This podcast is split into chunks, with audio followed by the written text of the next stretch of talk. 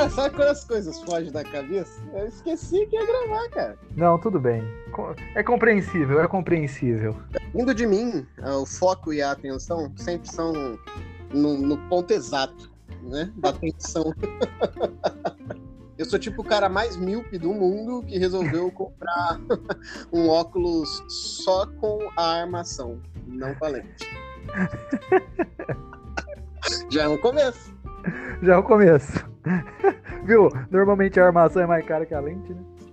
Pois é, então. Que babaca, né? Gastou pra caramba ao invés de comprar um treco útil. Cara, super focado. Não, e eu, da hora que tu mandou assim, porra, tava pensando nos filmes do Dia das Crianças e pá. Falei, é, pode crer. Cara, acho que eu já dei o nome. E aí eu nem lembrava quais eram. Aí, do nada, mano, a gente pode gravar às oito? Oxi, amanhã é Dia das Crianças. aí as coisas, aquele quebra-cabeça mosaico resolveu se encaixar perfeitamente. Aí tudo fez sentido. Bom, então tudo bem. Então começaremos.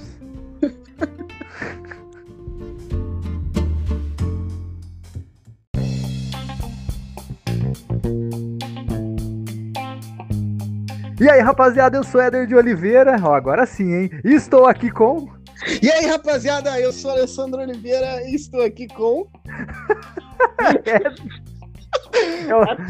No tempo semana passada eu resolvi jogar o E aí, rapaziada, também.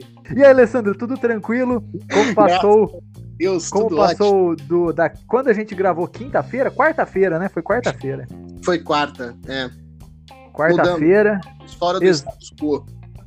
É, então, na verdade a gente estava tão ansioso para gravar que resolvemos gravar um dia antes. E hoje também, normalmente é quinta que a gente grava, hoje é segunda, mas por um motivo obviamente muito nobre, porque amanhã é dia das crianças Sim. e este é um episódio, o sétimo episódio dessa temporada do Pipocast, é um episódio especial de filmes de Dia das Crianças. É, antes da gente entrar na pauta principal, gostaria de agradecer muito ao Portal Hortolândia, que está nessa parceria, então além do no Spotify, o Pipocast está no Spotify, o Pipocast está no cinemapipoca.com.br e também no portal hortolândia.com.br. Então, um grande Bom, abraço.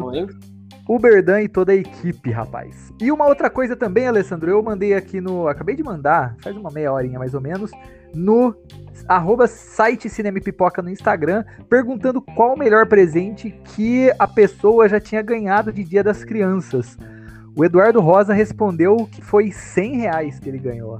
Porra, presente. Que excelente presente, cara. Nossa, super da hora. Eu nem quero mais falar do meu. Vamos conversar com o Eduardo, com ele na ligação aí.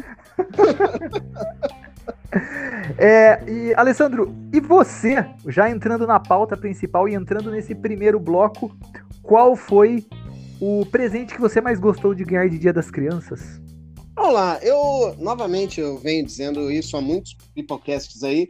Eu sempre sou um cara muito bem convidado para todos os assuntos, porque eu nunca comemorei Dia das Crianças por motivos de religião e eu não vou citar quais são aqui para não gerar polêmica. A minha mãe não comemorava algumas datas que, segundo elas, eram pagãs. E, embora seja muito legal dar presentinho no Dia das Crianças, ela não dava. Ela dava sempre um puta presente no final do ano. Então, a gente englobava no final do ano, assim, tipo, dia primeiro, dia quinto, dia útil de dezembro, a gente englobava na nossa mente de criança, era aniversário, tudo que tinha, tudo que tinha direito, vinha num dia só, né? E para isso tinha que tirar nota azul na escola. Eu ganhei pouquíssimas vezes esse presente, muito. e aí eu ganhei um avião jumbo, cara. Ele fazia barulho de avião de verdade eu acho que minha mãe quebrou ele, propositalmente. porque devia ser um inferno ter o barulho de um avião de verdade. Claro que não era barulho de verdade, mas era, assim, decibéis absurdamente incômodos. E Entendi. eu ficava brincando o dia inteiro com isso. É, então, esse, esse é o, esse é o, pro, o problema, sim, né? Criança, obviamente. Mas assim, quando pega algum brinquedo que ó, faz barulho, enfim, um brinquedo que goste e faz barulho e tal, puta, aí os pais, coitados, sofrem, né? É, então, eu, eu, eu uso uma tática muito legal, que é tipo assim, eu dou, deixo a criança é, encher o meu saco, isso, sei lá, 15 minutos de brincadeira, eu já enchi totalmente o saco, já não aguento o celular tocando. Então, eu arranco a bateria, entendeu? Aí eu falo, ó, oh, a bateria tava fraca, o pai, quando tiver dinheiro, compra outra. E aí vai. Algumas semanas eu compro outra, e aí. Compro não, né? Coloco a mesma, ela brinca durante alguns dias, e a paciência se vai novamente. E assim vai indo, entendeu? É um ciclo mútuo, onde um se ajuda. Um ajuda o outro. Boa. E viu, e pensando na, na, questão da sua mãe, eu acho que, além da questão religiosa, ela foi muito esperta porque ela tem a questão econômica também, né? É verdade. Obviamente que você. Mas é, é, mais ou menos o que aconteceu com o meu irmão, só que meu irmão, por conta de fazer aniversário próximo ao Natal. Meu irmão faz aniversário dia 28 de dezembro, né? E aí ele ganhava um presente só. Natal Pô, e isso, isso aniversário. é muito, é muito triste. Porque você não tá. Você tá dando 50% de felicidade que ele nasceu e tá vivo ainda. E 50% de felicidade porque Cristo nasceu. E aí ficou 50-50. Nenhum dos dois é tão importante assim. Chupa essa, Dan. É isso, realmente. E Alessandro, você sabe que o, o, o, presente de Dia das Crianças que eu mais gostei foi meu Super Nintendo, cara. Porra, eu... que. Ah, não, eu, eu acho melhor que os 100 reais. Com certeza. Foi o Super Nintendo porque é, era uma época onde a gente já tava muito afim de ganhar os videogames e tal. E já tinha Mega Drive. Eu pensei até, um, um vizinho nosso tinha um Atari que ele tava afim de vender e eu tava desesperado, né? Seco. Qualquer coisa era coisa, né? Qualquer Exato, coisa cara. E aí depois eu cheguei e falei pra minha mãe, ó, pode ser o Atari mesmo, não tem problema. Ela, não, aguenta aí, fica tranquilo e tal. Chegou no dia das crianças, aquela caixona maravilhosa do é. Super Nintendo. Ah, que e saudade. aí, porra, e aí a gente jogou naquela TV tubão. Olha, não tem lembrança melhor, não tem presente melhor do que esse, viu? Eu tenho uma lembrança muito péssima do Super Nintendo, assim, muito, muitas lembranças boas, mas quando eu. Porque eu, eu, a minha mãe pegou, não é, não é leilão, é um bagulho tipo assim: você vai pagando a mensalidade e um dia chega na tua casa. Tá, é consórcio. É, consórcio, isso. consórcio. Um, um, dia você será contemplado. Aí, um, e foi muito rápido, assim, em alguns meses ela foi contemplada. E aí chegou, nossa, muito linda, né, a caixa do Super Nintendo, né? E, e eu fui ligar, né, a nossa tomada era 220 e eu fiquei grudado na tomada. Até, acho que eu já contei isso pra ti. Minha mãe deu uma bicuda na minha costela para me des desgrudar, porque ela não podia tocar, senão ela levava choque também. Então, ao invés Caramba. de jogar, eu passei as três primeiras horas sem ar no hospital. Você passou as, as três horas seguintes igual o Mario na fase da água, né? Exatamente, cara. E olha que veio com a, super, a fita do Super Mario World e uma do X-Men. É, a do X-Men até hoje eu, não, eu nunca terminei aquele jogo, é muito difícil. Mas o Mario é. World, cara, eu joguei de ponta cabeça essa fita, eu adorava. O Mario World foi um dos jogos, o Super Mario World foi um dos jogos que eu mais joguei na vida, assim. É, pois é. é incrível, é incrível. E hoje, hoje e em é dia, atemporal, gente... funciona hoje em dia. Quais, as, além dessas, tem mais algumas outras lembranças é, da sua infância, na questão de brincar na rua, enfim, algumas coisas assim que marcaram a sua infância? Pô, se tem, cara. Pô, eu, eu, eu cresci em Peruíbe, né? Eu não cresci aqui em Campinas. Que é litoral de. Litoral São Paulo, né? Santista. Né? Ah, Isso, litoral exatamente. Santista. Isso, exatamente. É muito bom, cara. Uma cidade excelente para se criar criança, porque é, tudo era bagunça, tudo era diversão. Então eu ia na casa dos meus amigos, de lá a gente ia pro Perequê, que é uma prainha escondida dentro de uma montanha, de lá a gente ia pra cachoeira roubar é, goiabada, goi, goiaba, tipo, goiabada, goiaba. Você roubava a goiabada pronta já, né? Isso, no mercado, pé, né? os preços, seis vezes, não é mentira. é, eu, eu levei tiro de sal, cara. Lembra do Chico Bento nas historinhas, quando ele levava tiro de sal? Meu, então, isso deve do. Cara, eu fiquei muito tempo tirando as bolotinhas de sal grosso. Porque é... É doído, maluco. Mas a gente também detonou, acho que umas três árvores de goiaba. O cara ficou sem a produção dele total, sabe? E... Mas era tipo, parecia que era goiaba da rua, né? Porque a árvore tava na rua, mas era na calçada do carro. a gente era criança, subia para pegar jambolão, goiaba. Cara, crescer em Peruíbe foi ótimo. Foi muito divertido. E perto do Dia das Crianças, eu não sei se é a mesma data, porque é, realmente eu não comemorava. Mas tem uma parada tipo São Cosme e Damião. É perto do Dia das Crianças ou não? Eita, não sei não, hein? Mas é, eu já ouvi. Essa parada é. aí era tipo assim: alguém dava doce pra você na rua, saca? Certo. Você lembra disso? Lembro, com certeza. Alguém, alguém que você nunca viu na vida dava doce pra tu na rua. E aí um dia eu tava brincando com, com lodo, porque, ué, criança brinca com lodo. eu tava tentando fazer, fazer um castelinho de lodo na valeta da minha casa e chegaram, tipo assim, eu tava eu e um amigo e chegaram os caras e falaram, ah, vocês querem uma balinha? Cara, eu, eu, obviamente entrei correndo para dentro de casa e falei, mãe, um estuprador, que eu não sabia falar. Né? Para que me comer aqui? Nossa, mas gritava e o cara, tipo, não, é São Cosme da Minha, eu não quero saber o nome de vocês, não! Isso aí... e, e, o David, meu, ganhou muita bala esse dia, porque eu me caguei inteiro. Fiquei dentro de casa com medo do São Cosme e Damião, que não se chamavam São Cosme e Damião. É, é uma puta história. Viu? Estranho seria se chamassem São Cosme e Damião, né? Pois é, eu estaria ali presenciando um puta milagre, saca? Ó, e o, o dia de São Cosme e Damião é 26 e 27 de setembro. Então, ah, é perto, vai. É, é próximo, é, é, próximo, é próximo. E, e, Alessandro, você sabe que a, essa questão aí da, da infância e tal, cara, tem, tenho também, acho que a gente tem sorte nessa, nessa parada de ter lembranças excelentes da, das nossas respectivas infâncias, né? Porque eu lembro de, cara, de brincar pra caramba com meu irmão, enfim.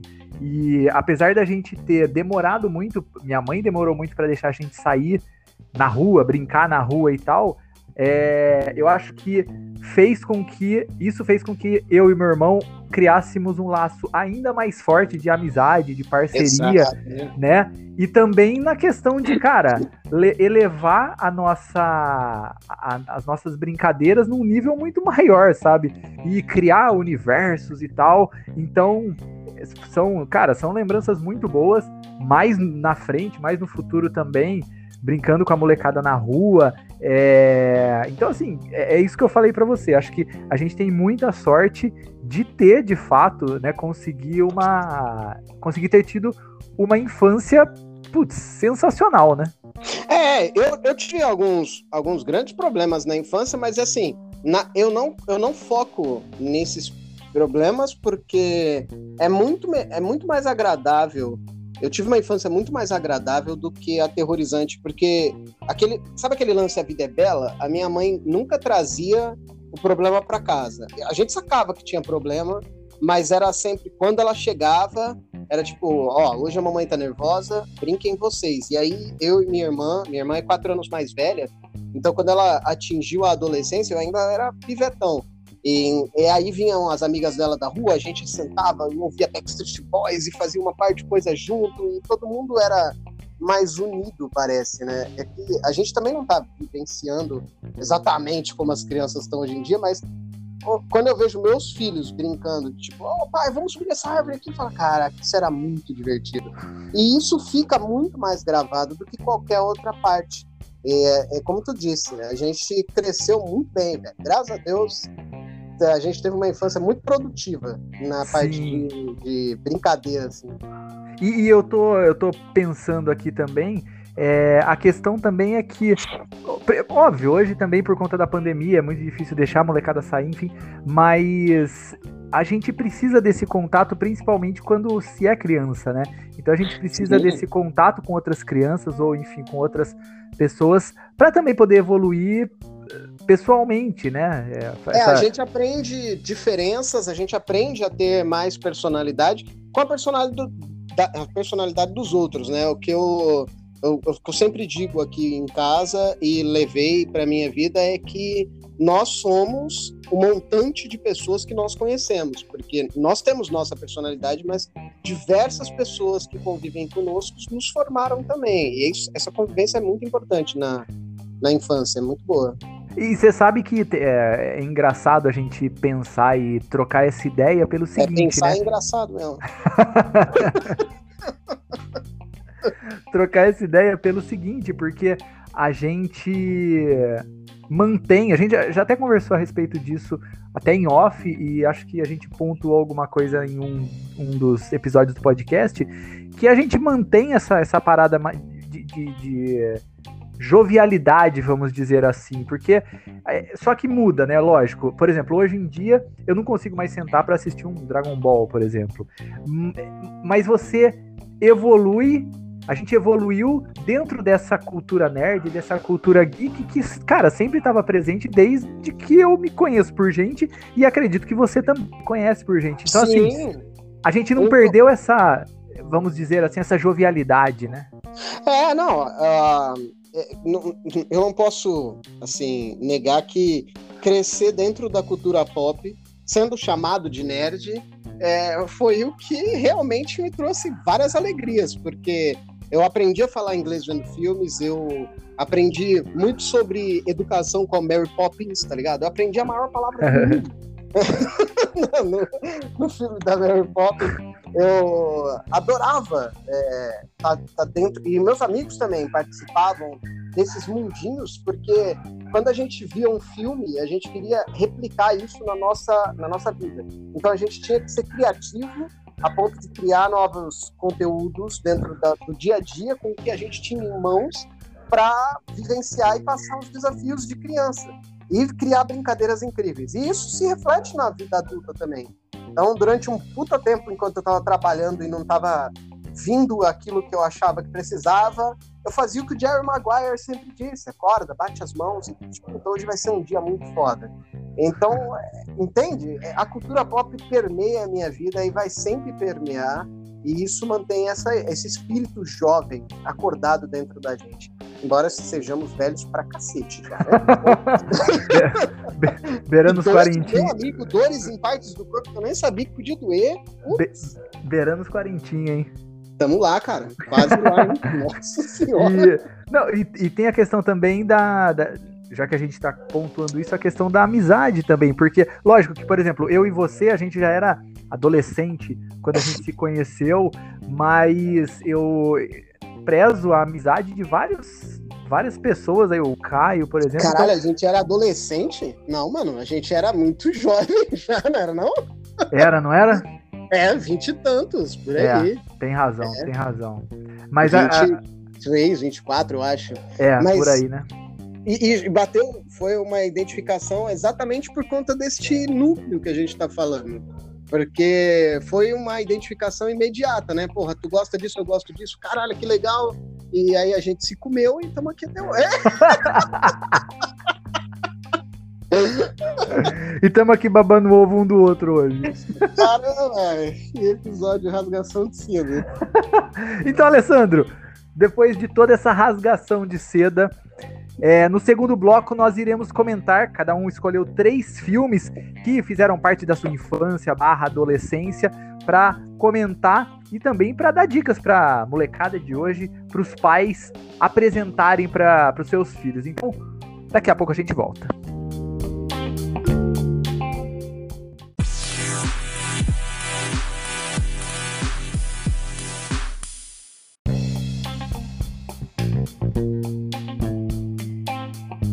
Voltando aqui no segundo bloco. Bom, Alessandro, eu tenho que falar para você que foi extremamente difícil eu conseguir fazer, eu consegui escolher esses três filmes. Por quê? Ah, você sabe, você sabe muito bem que eu a gente eu cheguei e falei, ó, oh, vamos fazer, vamos.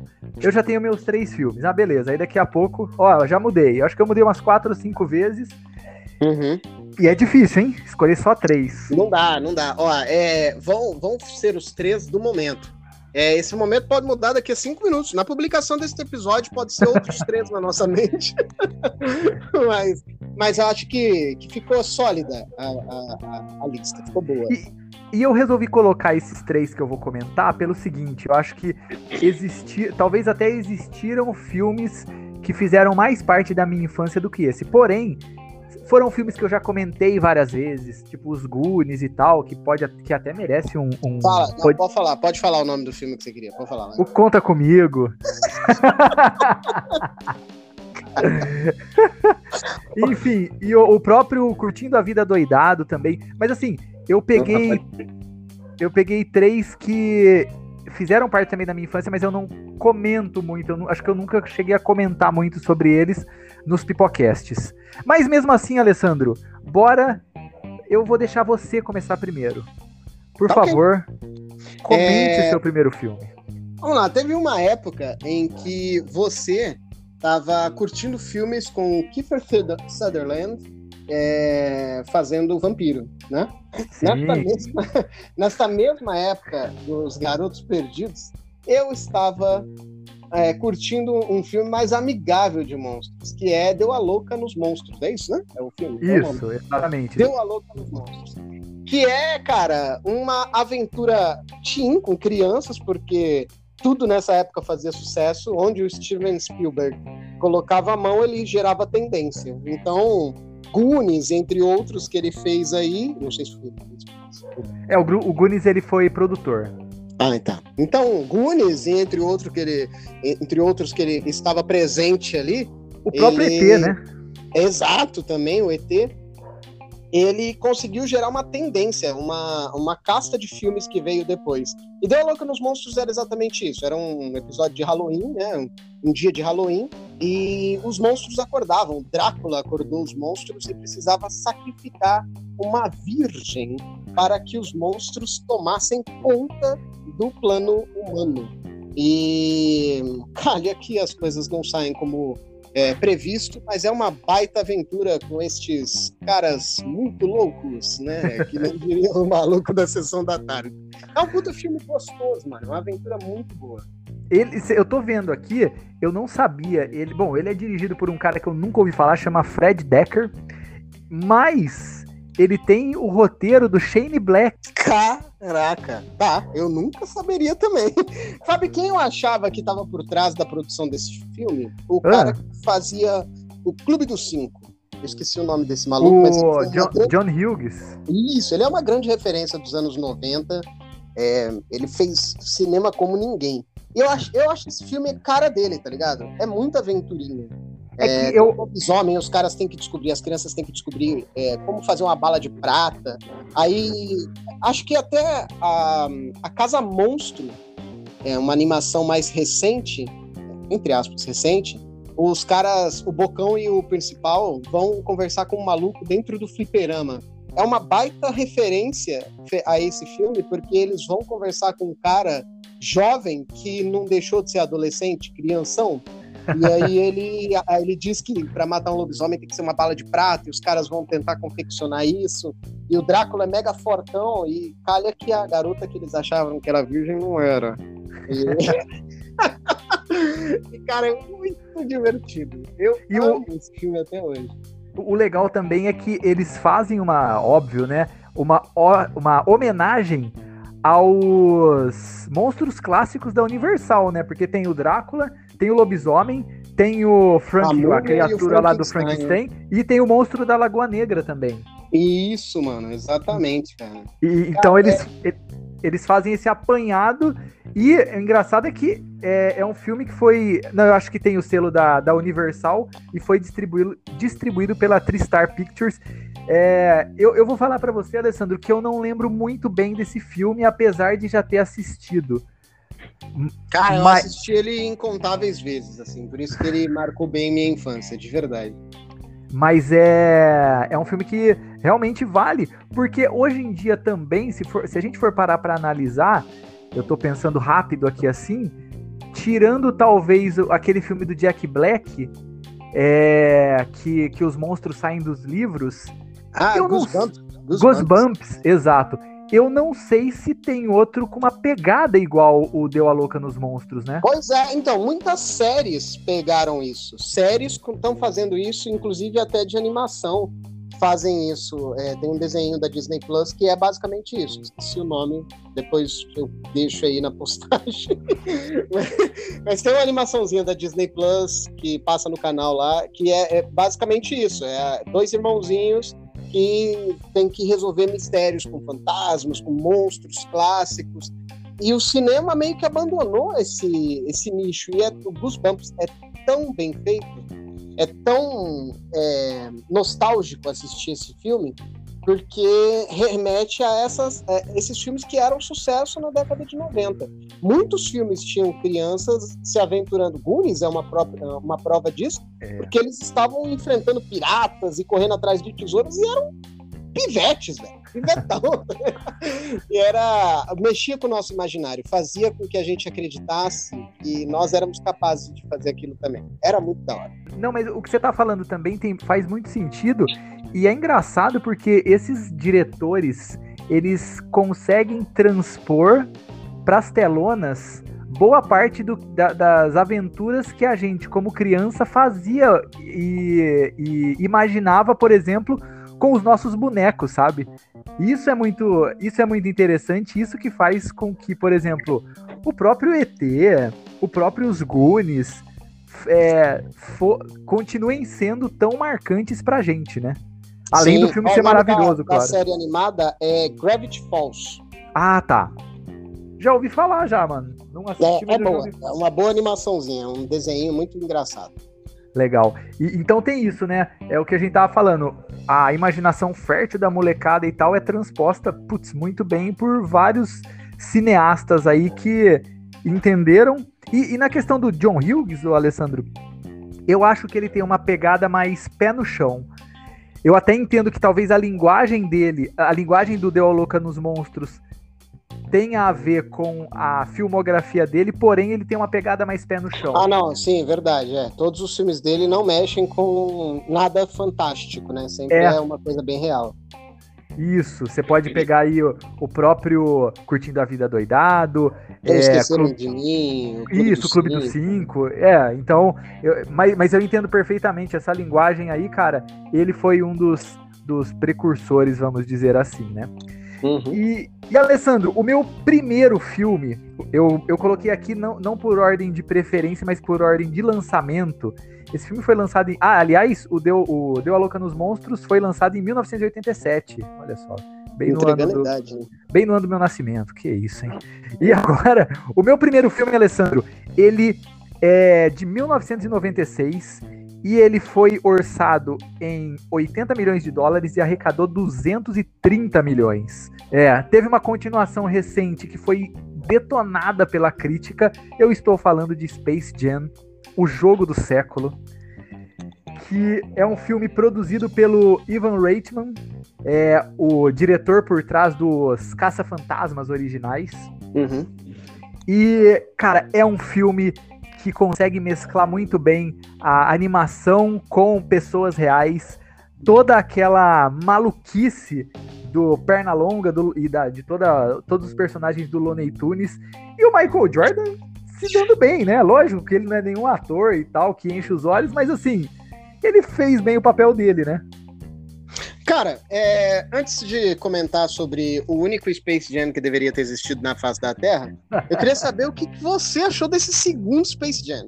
Eu não tive coragem de assistir, para falar a verdade para você. Você não, não viu? Ah, legal. Então, acabou o assunto. É isso aí, gente. Próximo. não, o... Esse segundo filme é bem fraco, mas eu acho que é bem fraco para nós que amamos muito o primeiro. Porque, primeiro, que o Jordan é insuperável no basquete, tá? É, eu sei que tem outros ídolos aí, caras muito bons. Esse LeBron aí é um cara muito gente fina. Ele não é o Michael Jordan. o cara não é o Michael Jordan, mano. E é incrível como funcionou bem essa química. E outra, a qualidade da animação também. Né? Funciona muito bem. O nível de detalhamento e expressão que eles deram para a animação em, em, 3D, com 2D, é, é uma, uma técnica muito, muito bem feita. Claro que é, o Jordan olhando para cima com perna longa um pouco abaixo incomoda, mas é uma baita aventura divertida e família. Você consegue assistir. Eu assisti com os meus filhos o primeiro e assistimos 10 minutos do segundo inconformados. Porque é muito bom, né? Como é, consegue fazer uma coisa, uma competição, uma trama para gerar uma competição entre os personagens da Looney Tunes com o Jordan inclusive, cara. Isso é muito foda. Não, e não só o Jordan, né? Eles pegaram a, a nata... Ah, é, uma galera da NBA também, né? Que viraram tinha. alienígenas. Pode crer, cara. Isso é então, muito tinha o Larry Bird, tinha o Charles Barkley. Aliás, o, o bonequinho do Barkley eu tinha. É, e, cara, era, era sensacional o, toda essa pegada. É o que você falou, né? É uma aventura... Tu lembrou um negócio agora? Eu, eu ralei para ter o bonequinho do Jordan do Space Jam, cara. Tinha boneco, né? Pode crer, cara. Eu não sei se tem boneco desse novo aí, mas que da hora, que fase, que gostoso lembrar disso, velho. Eu só vi, na verdade, os trailers desse novo e vi algumas críticas. Eu li, na verdade, algumas críticas. Comentando que, lógico que esse primeiro tinha fanservice é, do, do, do, próprio estúdio, né? Óbvio. Mas é, eles sabiam se, da Warner Bros, né? Que é o estúdio. Uhum. Mas eles sabiam inserir, eles souberam inserir cada homenagem, vamos dizer assim, para eles próprios, né? Então é, é a Warner Bros olhando para ela e falando, Olha Sou como foda, é né? É foda. É. Exato. Mas aí, nesse segundo filme, deu a, deu a entender que todos esses easter eggs foram meio jogados assim, e o próprio jogo em 3D parece que tava muito bagunçado, né? É, mano, é o que eu, eu te digo: o mal do mundo é o fanservice. em algum momento alguém vai comprar essa teoria e vai falar assim: putz, é, era isso, estávamos caminhando para a ruína quando percebemos que o fanservice era a destruição. Porque é isso, esse filme ele é um pacote de fanservice que foi entregue. Sabe aqueles caras que entregam iFood correndo e fazendo parkour? É esse maluco que entregou esse filme. Aí tá tudo misturado e você não consegue comer com gosto, porque tu olhou e tá tudo zoado, tem molho espalhado pra tudo que é canto. Dá para assistir, entendeu? Só que você tem que se desprender de muita coisa, principalmente de senso crítico. Aí, aí vai. aí vai que é uma beleza.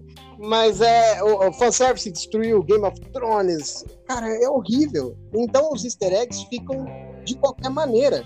Eles são colocados lá para você falar assim: ah, eu entendi. Sabe o Capitão América? Eu entendi ah. essa referência, hein? E é isso, eles não fazem, não faz sentido com a história. É muito triste. É, e no, no, no, uma sinopse aí do filme é que um cara, um vilão lá dos desenhos animados, ele vai, ele quer capturar o Pernalonga, né? Ele tem, um, ele aí... tem um parque temático, né? E ele quer uma atração que vale a pena. Então ele quer capturar os Looney Tunes, cara, porque os, os funcionários ficam assistindo o Pernalonga, né? E é verdade. E aí, óbvio, para evitar esse o, o, sequestro, né? Aí o Pernalonga vai e convida o bandido lá para uma partida de basquete decisiva. Só que esse, os vilões, na verdade, eles pegam o, o talento dos jogadores, é, dos jogadores da NBA. E aí só o Michael Jordan e os Looney Tunes para resolver essa situação, cara. É um filme divertidíssimo. Uhum, uhum. É, ele, ele tem todo aquele aspecto de. É, como é que é o nome daquele. Alguma coisa Rabbit? Puta, esqueci o Roger Rabbit. Rob, Roger Rabbit. Ele tem todo aquele aspecto animado do Roger Rabbit, cara. Que para Se... mim é um filminho que funciona até hoje. Vale então, a pena isso... É caso você não tenha visto. Nossa, seus filhos, o antigo. Deixa o novo lá cozinhar um pouco. Não, até por até porque, Alessandro, tanto o Roger Rabbit quanto o Space Jam, ele tem uma lingua eles têm uma linguagem que é rápida, que, que conversa, que dialoga com o público de hoje, né? E, Alessandro, qual que é o seu segundo filme? Éder, você cortou o cabelo recentemente? não, não e preciso. Vou lhe mandar, Edward, Mãos de Tesouras. Vou tentar fazer isso com os três filhos, né? É... O Edward Mãos de Tesoura teve um orçamento de 9 reservas e lucrou os reservas. E foi. 20 Cara, milhões. É um filme... 20 milhões de orçamento e a receita foi de 86. Pois é. É um filme na época de ouro do Tim Burton. Acho que ali começou uma amizade produtiva, frutífera e longa entre Tim Burton e Johnny Depp. É uma dark fantasy de um cara que teve suas mãos, que nasceu sem mãos, né?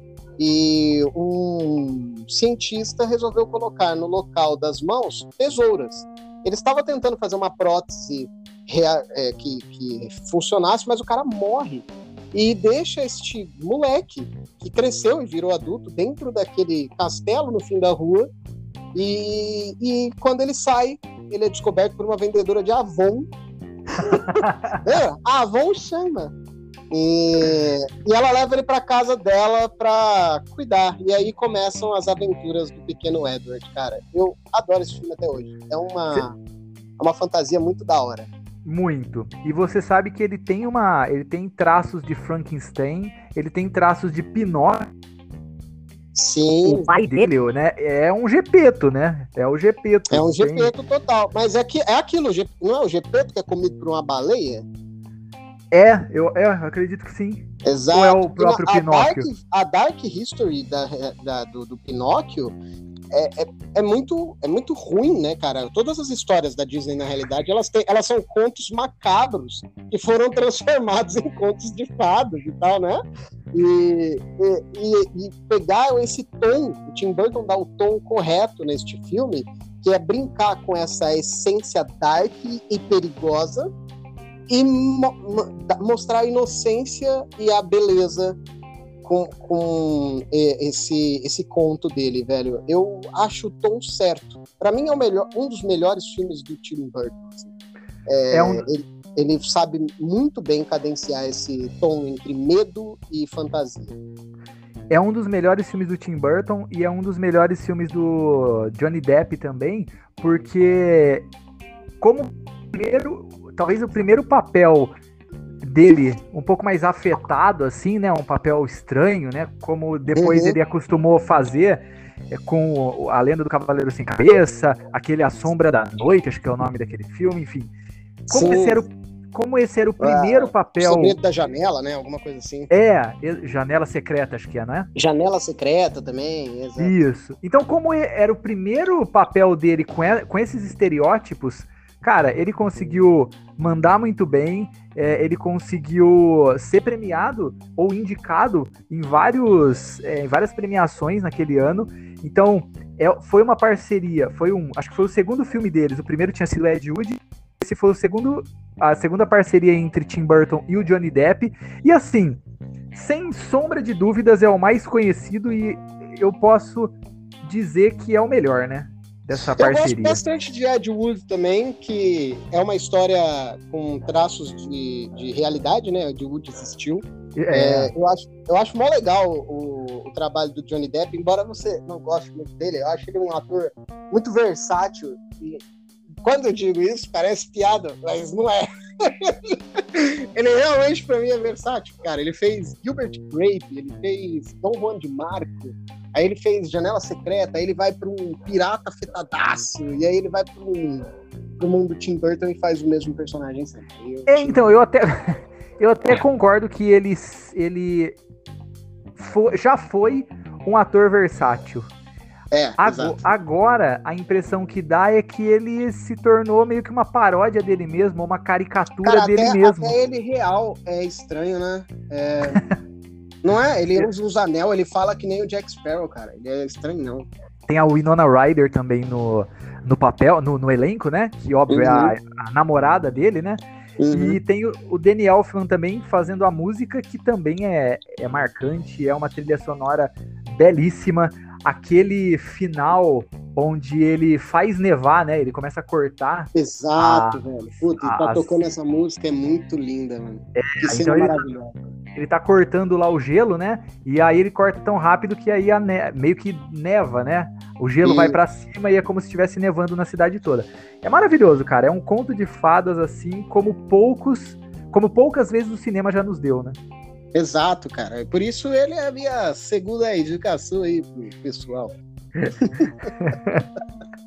e Alessandro, minha segunda indicação. É o segundo filme, Éder? Eita porra, falamos junto o, aí. O meu segundo filme é de 1996 também. Ele foi orçado em 75 milhões e só por conta de ter esse ator, o nome dele chamava o público. Sempre na receita. Esse filme, Alessandro, é um herói de brinquedo com o nosso glorioso Arnaldo Schwarzenegger. Schwarzeneggão, cara, a massa, saudades de um filme bom desse maluco. Cara, é eu, eu até comentei com você. Bom, a gente tá falando de Dia das Crianças, mas esse é um filme de Natal. Mas tem muito a ver, porque imagina, eu acho que já aconteceu com você, eu não sou pai nem nada, mas já deve ter acontecido, acontecido com você de, caraca, esqueci de comprar o brinquedo que meu filho tinha pedido, eu esqueci de esqueci a data. E foi realmente o que aconteceu com o Arnold Schwarzenegger. E aí, né, no, no, no filme ele acaba disputando o brinquedo com um outro. Deixa eu ver o nome do. O carteiro, né? O Myron, né? E, enfim, o filme meio que passa. Se passa nessa história. Tem a questão dele trabalhar muito e não, não dá tanta atenção pro filho. Meio que tem terceirizado. Um Flanders, tem um Ned Flanders nesse filme muito escroto que quer pegar a mulher dele, cara. não é? É o. Esqueci o nome do personagem, mas ele taca fogo na casa do cara e é atacado por uma rena. Porra, é Ted, é muito... não é? É Ted, é, pode crer. Cara, esse filme ele é fantástico. Nós assistimos no Natal passado, só pra ter noção de como esse filme é bom. E mostrei pro, pro William e pra Mel no Natal passado, do ano passado. A gente deu muita risada. Principalmente na cena em que o cara fala, ah, eu tenho uma Aí os caras, pô, mas ele é carteiro. Ele fala, pô, mas você não sabe quantas bombas estão vindo pelo carteiro? Tem entrada, Os caras fazem piada com tudo, velho. É muito divertido. É uma aventura é, que eu poderia classificar como aquela on-road, mas ela não é na estrada. Mas é que ele não para em um local só. Ele vai numa loja clandestina de elfos do Papai Noel e aí tem uma batida da polícia, onde ele quebra o nariz do policial no começo do filme. Ele encontra o mesmo policial umas seis vezes ao longo do filme, cara. Ele explode o policial, ele bate no policial, ele bate como herói no policial, velho. É muito bom. Esse filme é muito engraçado. E esse filme foi dirigido pelo Brian Levant, que foi o cara que fez o Beethoven e também os Flintstones. Então, é um cara que Puta na década de. É um, é, é um cara que na década de 90 mandava muito bem, né? É um cara que é, sabia. Eu curtia Beethoven, mas acho que ficou lá para trás mesmo. Né? Ah, não. Com, não, isso é, isso é verdade mesmo. E tinha também na, na, dire, na, na produção o Chris Columbus, que foi o cara que fez. dirigiu os dois primeiros Harry Potter. Então, assim, Alessandro, o Arnold Schwarzenegger também. É, é aquilo que a gente fala, né? Ah, todo o herói brucutu, todo, desculpa, todo ator brucutu precisa fazer um filme de comédia, é, precisa fazer um filme que tenha crianças envolvidas. Esse é um dos filmes, ele já tinha feito um Tira no Jardim Ele entregou vários desse, né? Ele fez um com o Danny DeVito de comédia, é, ele fez um de, da creche, né? O Tira, Tira no Jardim de Infância. De infância é. É, então, ele é um brucutu completo, cara. Ele tem total carisma para atuar no drama, na ação e na comédia. Ele funciona muito bem como um cara forte que poderia estar resolvendo tudo do jeito que a gente conhece, mas ele tem que pedir por favor, sabe? É muito da hora, velho. E o, o, legal também é que se você olha o Turboman, que é o, o, boneco, né? Cara, o design é lindo, o design é maravilhoso, e depois ele vestido de Turboman, rapaz, é uma presença, hein? É uma presença, é. E aí faz jus ele ser o Turboman, porque ele é um brucutuzão, e o Turboman é, seria ele daquele pique de herói que resolve tudo sempre sozinho, ele conseguiria dar vida para esse herói mesmo naquele desfile, né, cara? E é só eu que acho que o Turboman é uma cópia do Flash, ou tu achou também? Caraca! Porque o do... design é bem parecido, assim. É, ele é bem parecido. Tem uma bola amarela no peito, né? Isso, eu acho que a única coisa que diferencia, eu tô pensando aqui, é verdade mesmo. Talvez a única coisa que diferencia os dois é o capacete que o Turboman tem e o, e o Flash não, né? O Flash só tem não, a máscara dele. Tinha, tinha uma máscarazinha com um capacetezinho. Na década de 90 ainda tinha aqueles raiozinhos na orelha, tá ligado? Ah, mas. Não, mas. É. Mas eu acho que é um pouco diferente. Talvez eu. Não, eu acho difere, que. não é igual. Do, do, não é igual. do pescoço para baixo. É... é parecido. É, até a cor, né, também, né? Exato, exatamente. Tem razão, tem razão. E, cara, esse filme pode colocar pros, pra você e pro seu filho, enfim, pra molecada de casa assistir, porque ele é divertido, vai divertir não só a criança, a criança na idade, mas a criança que está dentro de você também. não precisava rir, não, tá? Todo mundo entendeu essa sua piada escrota aí. Eu acho que todos os filmes que a gente vai falar hoje são servem para o dia de pro, os tempos de, hoje, de agora. Caralho, eu não consigo mais conversar. Obviamente, eu tenho que fazer algum tratamento, porque minha dicção foi pro caralho. Eu não consigo. Vocês entenderam aí, né? A minha mensagem. Se você puder repassar ela, eu vou ficar muito grato. Entendemos. Os seis filmes que nós estamos apresentando hoje, vamos apresentar hoje, pode ser assistidos tanto por crianças quanto por adultos. Muito obrigado, André. e Alessandro, vamos ver se você consegue dialogar. Qual é, Qual é o seu terceiro filme? Tô com medo, mas vamos lá. Éder! ah, deixa eu tentar dar a introdução aqui. Éder, fala a palavra mágica pro coelho sair da cartola. Abracadabra. Caraca! Exatamente, velho. Abracadabra. Cara, é mais uma dessas aventuras de Halloween que funcionam muito bem para crianças. A Melissa, minha filha, tem sete anos e ela ama o filme por conta do gatinho, né? Que é o irmão de uma menininha que participa de um ritual. É a história das bruxas de Salem, né? É. Elas, uhum. elas filme... estavam fazendo um ritual envolvendo crianças para poderem viver para sempre. Iam pegar a juviedade das crianças e terem vidas eternas. Iam acabar com todas as crianças de Salem. Porém, elas são interrompidas pela maravilhosa Inquisição da época do filme. E mas deixam uma maldição. Se forem, se abrirem o livro e despertarem é, e, e, lerem as coisas, elas seriam despertadas, elas voltariam e aí as criançadas de Salem estavam na roça. Elas, e isso acontece, porque a nossa protagonista vai lá, junto com sua irmãzinha Sapeca, e mexe no, no livro, acordando o livro das trevas e trazendo de volta as bruxas de Salem. Cara, são interpretadas por atrizes extremamente talentosas, é, você vai passar o nome delas depois, mas elas só fazem filmes engraçados da época. E uma delas, eu acho que é a Salma Hayek, não é? Não, não é, é a, a Sarah Jessica Parker. Sarah Jessica Parker, é, exatamente. No comecinho de carreira. E ela tava muito bem ali. Ela faz uma bruxa meio bobona, meio só pensa na beleza tal. E o gatinho é o. No, na, na, na antiguidade, um garoto sofreu as consequências e virou um gatinho imortal.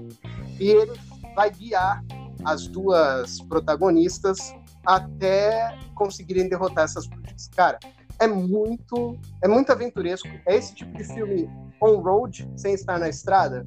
Todo momento ele passa em várias localidades, é uma aventura contínua até chegar nos seus finalmente. André, você acha que esse filme, que eu também, cara, lembro pouco desse filme, mas você acha que ele também tem uma pegada, é, talvez um pouco assustadora, como Convenção das Bruxas? Não, não, não. Convenção das Bruxas, eu já, eu já caí nesse truque, porque eles passavam mais ou menos na mesma época na TV. E Convenção das Bruxas dá medo. Eu dá tinha, medo. Não sei hoje em dia, mas naquela época eu tinha medo. Abracadabra é totalmente teen tanto que o zumbi que elas invocam a vida, ele é muito gente boa.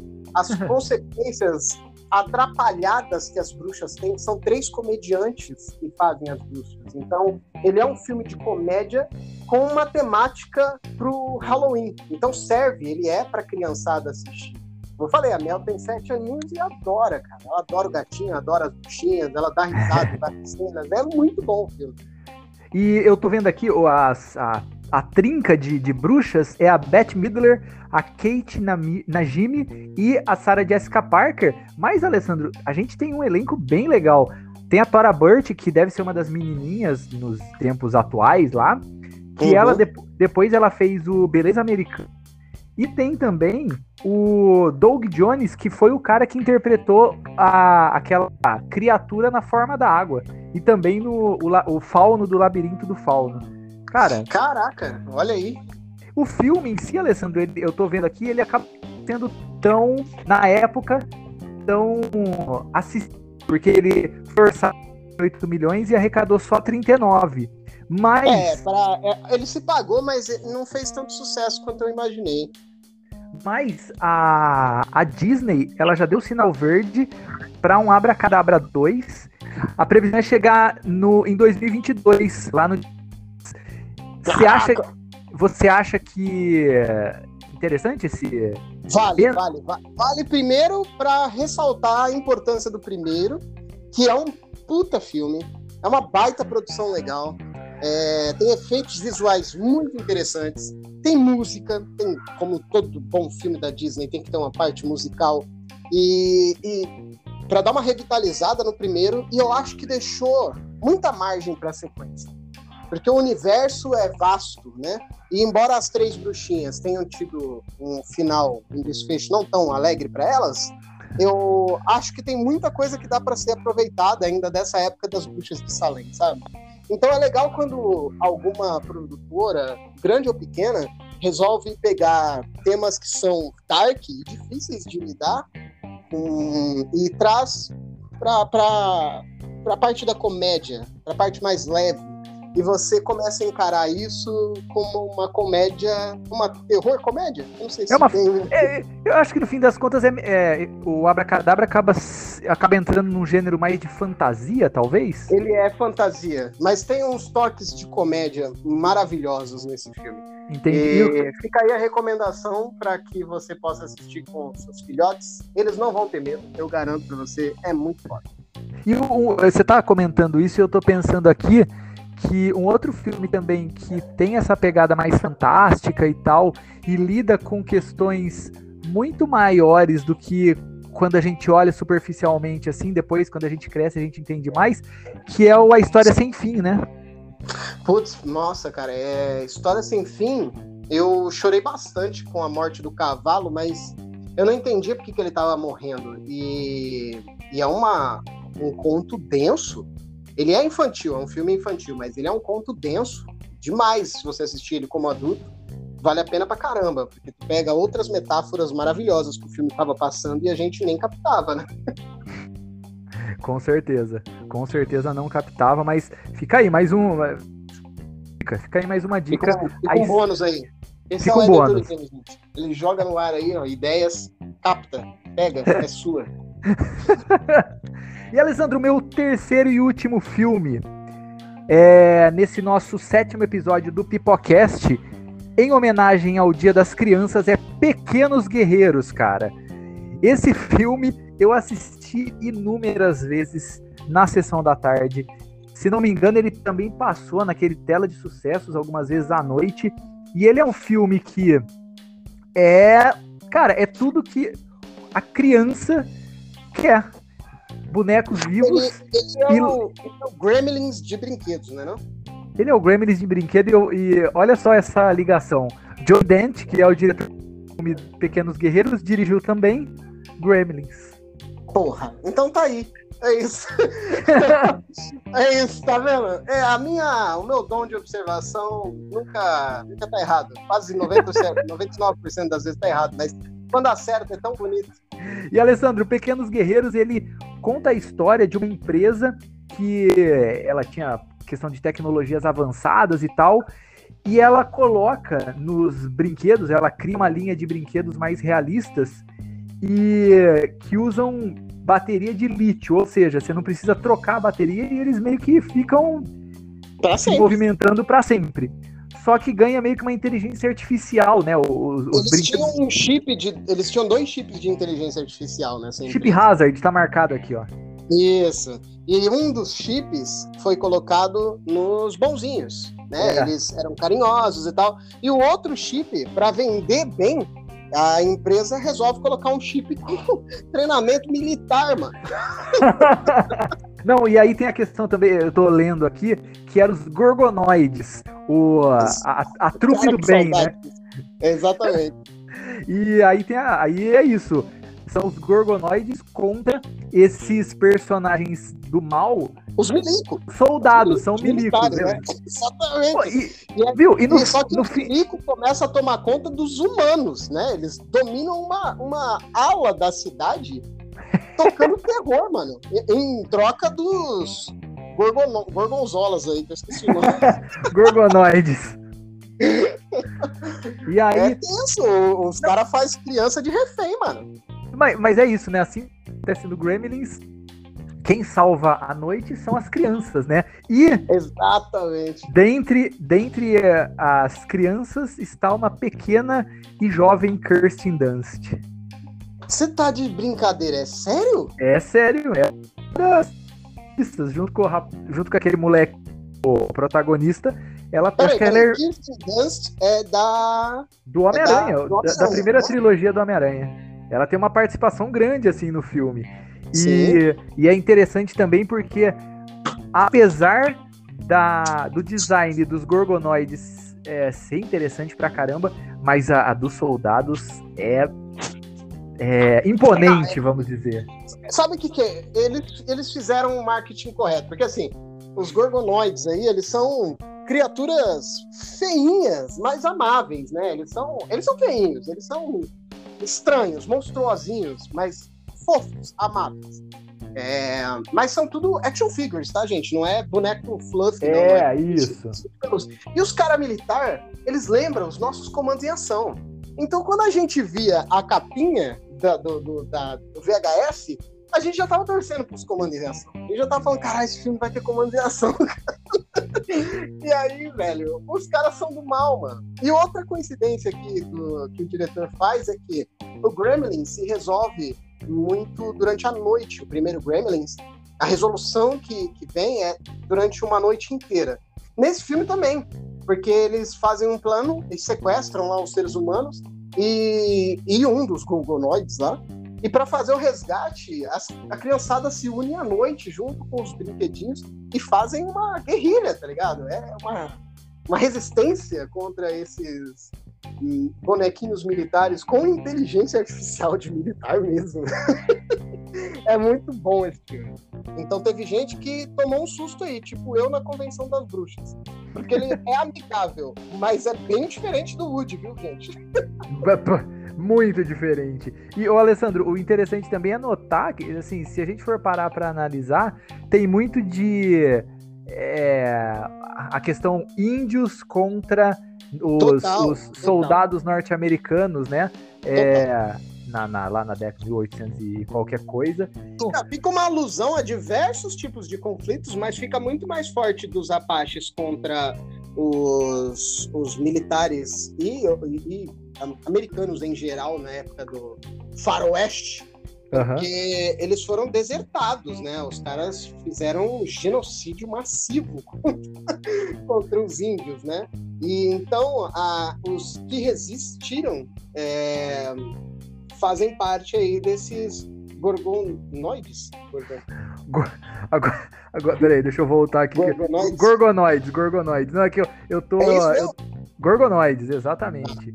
E então, eu... fica, qualquer um que. Você pode colocar várias alusões de qualquer é, pessoa que formou uma rebelião contra algo de patente militar maior, sabe? Então dá pra, dá pra encaixar, assim. relembra bastante. E eu tô vendo aqui no elenco e nas vozes, né? No caso, nas vozes, o Chip Hazard, que é o, o, o vilão principal, a voz dele é do Tommy Lee Jones. E cara, que presença, hein? Que Porra. presença. E aí a gente e aí a gente tem também um elenco de vozes inacreditável, ó. Frank Langella, tem o Bruce Dern, tem a Sasha, a Sarah Michelle Gellar e a, Chris, e a Christina Ricci também fazendo o, a voz da boneca Gwendy. Eu não, na, na verdade eu não lembro qual é. Eu não lembro quem é essa aí também não. Mas cara, você sabe que deu uma. Quem uma... lembra da Sarah Michelle Gellar? Quem lembra dela? Realmente. É a Buffy. Ela fez... É a Buffy. É a Buffy. É a Buffy. É. Ela, ela só fez isso. Ela não. fez Buffy, ela fez. Pânico, não foi? Foi Pânico. Acho que foi Pânico ou American Pie, que eu ia falar aqui. Tinha uma loira que fez American Pie. Eu não sei se é ela, não. E depois ela fez. Essa mesma loira da American Pie fez Sharknado. E você sabia que o Jovem não, Nerd é... participou de Sharknado? Sério? Mas o primeiro? Sério? Não, acho que no 15, não sei. É bem pra frente aí na, na, na franquia. A gente Entendi. tava falando do que mesmo? Viu? A... Vamos parar aqui. A atriz que fez o Sharknado é a Tara Reid. Ela fez também o American Pie, né? É, isso, exatamente. É. E então não volta... é a Sarah Michelle Gellar. Não é. Agora, viu, fechando esse parênteses e voltando. Foi um parênteses bem longo. bem longo. Voltando pro, pro Pequenos Guerreiros. É... Enfim, é um filme, cara, é um filme divertidíssimo. Eu não revi para saber se ele se ele envelheceu mal, como é que não tá. Não envelheceu, porque... não envelheceu não. Ah, ó, acho que só teve um filme que a gente não viu ano passado aqui com as crianças, que foi o primeiro que tu falou. Qual que foi? Peraí. O, não, o, o Deu a Louca Monstros. Esse eu não ah, vi. tá. O resto eu vi todos ano passado. Com as crianças aqui. É, todos valem a pena. Ainda funcionam muito bem. Tá aí, um, um, pai que um pai que mostra coisas de qualidade para seus filhos. Ah, meu amigo, com certeza. Ontem estávamos assistindo é fada, ou seja, nem sempre é de qualidade. Mas tem o The Rock, tem o The Rock. O não, importante é, é, é fada é com a Kéfera, é brasileiro. Ah, não é aquele, ah não, aquele é fada do dente, né? É, fada é do dente. fada do dente, é. É, é fada aí... é com a Kéfera. É, é, ah. Aposto que é a Melissa que pediu. Exato, então vai. Ah, então tá tranquilo, tá tranquilo, é. fica sossegado. Obrigado. Vou dormir bem essa noite. Ufa. então, Alessandro, é... primeiro mande um feliz Dia das Crianças para os filhos aí. Um feliz Dia das Crianças para todos vocês que estão assistindo e também para os seus filhos. Cara, não aprende, seus né, maluco? Ele netos. Não, ele faz de propósito. Eu, eu falei assiste? é sério? Sério. Vamos manter assistindo. Vamos manter assistindo. Agora vai. Agora, agora já era. Pra você. Seus filhos, netos, sobrinhos e tudo mais. Um feliz dia das crianças.